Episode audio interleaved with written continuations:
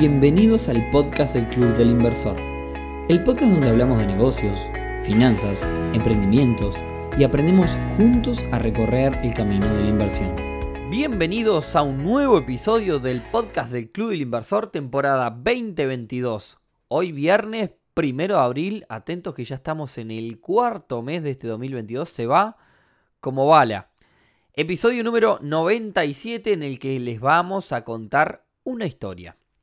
Hace un tiempo y como parte de la previa de su visita a Uruguay, hicimos un episodio repasando la vida de Jordan Belfort. Episodio que tuvo muchas reproducciones, muchísimas. Así que en esta ocasión se nos ocurrió traerles otra historia. Esta es la historia del, del Messi, por así decirlo, de las inversiones, si no tenés idea este, de quién vamos a hablar. Y es la historia de Warren Buffett. Pero antes, y como siempre, clubilinversor.uy, sin lugar a dudas, la mejor comunidad para aprender sobre inversiones y conocer gente que está cada vez metida en este, más en este mundo. Si nos escuchás por primera vez, tenés 96 episodios anteriores para divertirte. Además, date una vuelta por nuestra web, seguinos en las redes donde estamos como arroba en caso de Instagram, que ya todo eso te va a sumar un montón. Bueno, y ahora sí, esta es la historia de Warren Buffett. Un hombre que gana 34 millones de dólares por día, 1.4 millones de dólares por hora, 23.300 dólares por minuto y 388 dólares por segundo. Todo comenzó un 30 de agosto de 1930 en Omaska, una, ciudad del estado de Nebraska, en Estados Unidos.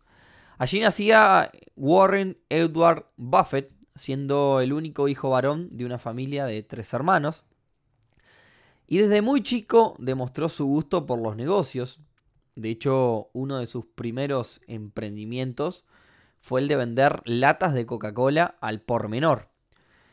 Warren lo que hacía era compraba seis latas por 25 centavos de entonces y luego las vendía por separado de a una a 5 centavos cada una lo que le terminaba proporcionando un valor total de 30 centavos, es decir, que ganaba 5 centavos cada 6 latas. Bueno, eh, justamente trabajaba con las latas de Coca-Cola. Hoy, muchos años después, es el dueño de, más del 20% de la compañía de, de Coca-Cola. En 1942, cuando tenía solamente 12 años, Warren y su hermana compraron 6 acciones de City Service, la compraron a 38 dólares por acción. Así que ya su primer operación en bolsa la hacía de muy muy chiquito.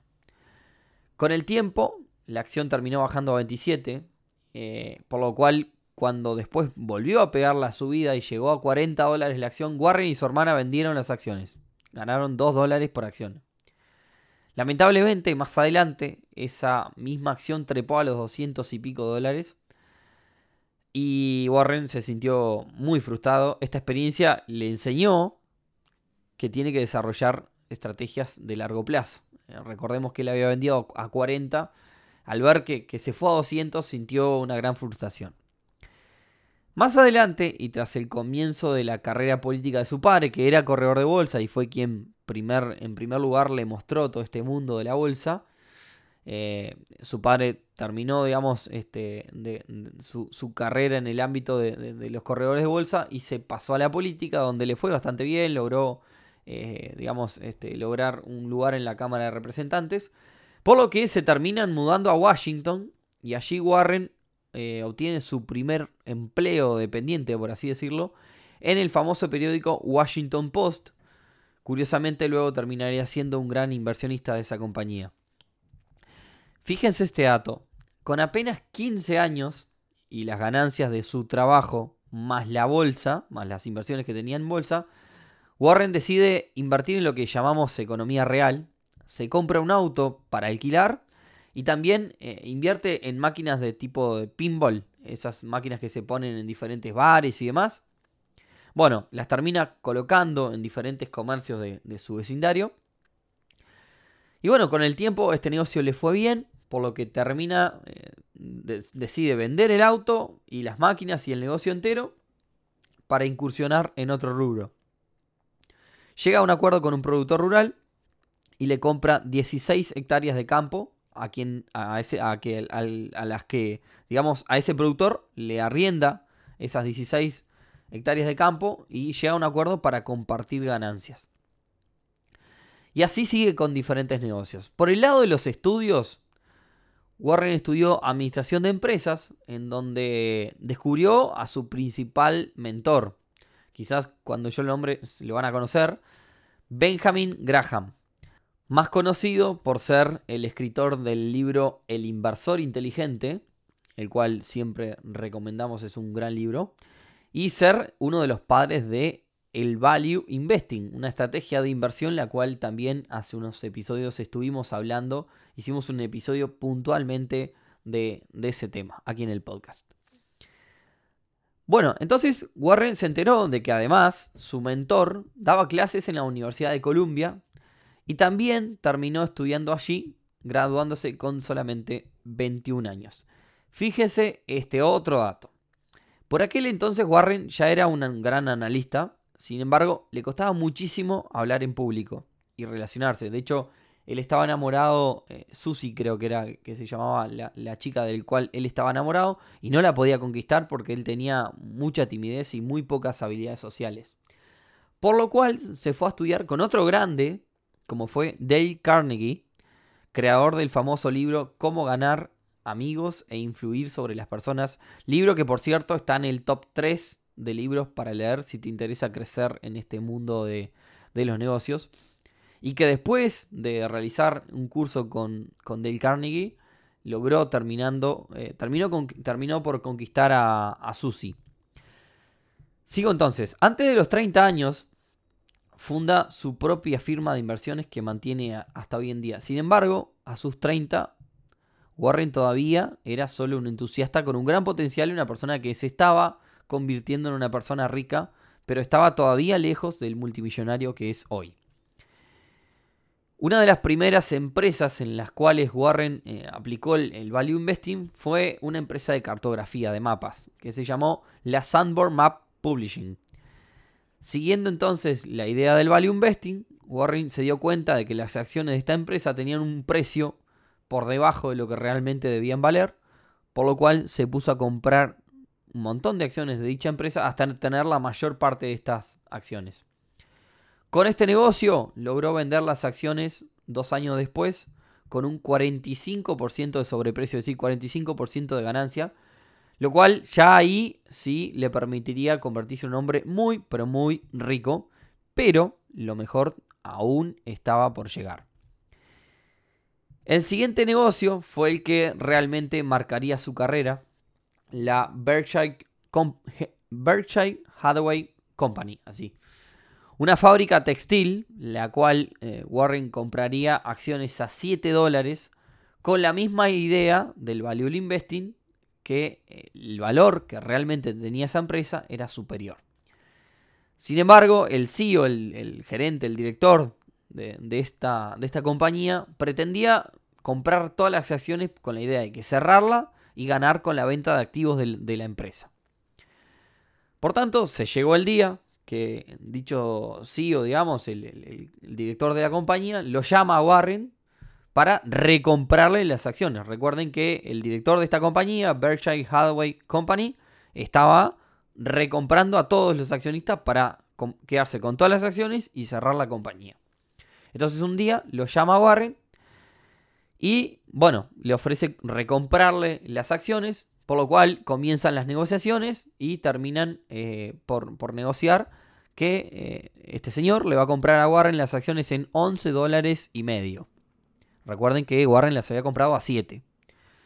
Bien, llegan a, a, un acuerdo y el día de la venta, en vez de ser 11 dólares y medio, en los papeles terminan siendo 11,37 dólares. Ustedes dirán, sí, solamente son 13 centavos de dólar. Sí, el tema es que eran un montón de acciones, miles de acciones, ¿no? Por lo que no se trataba de poco dinero. Al ver este, este intento de engaño, Warren se enoja bastante y decide echarse para atrás. Pero no solo se echa para atrás, sino que termina comprando toda la compañía y después termina despidiendo a este señor que lo quiso estafar, por así decirlo. Esta compañía luego la utiliza, o sea, está en una fábrica textil. Eh, Warren, digamos, hace un análisis y básicamente le cambia profundamente el modelo de negocio a esta compañía y la convierte en un vehículo para comprar acciones de otras empresas. La convierte en un gran holding, digamos, eh, y deja de ser, eh, digamos, una fábrica textil.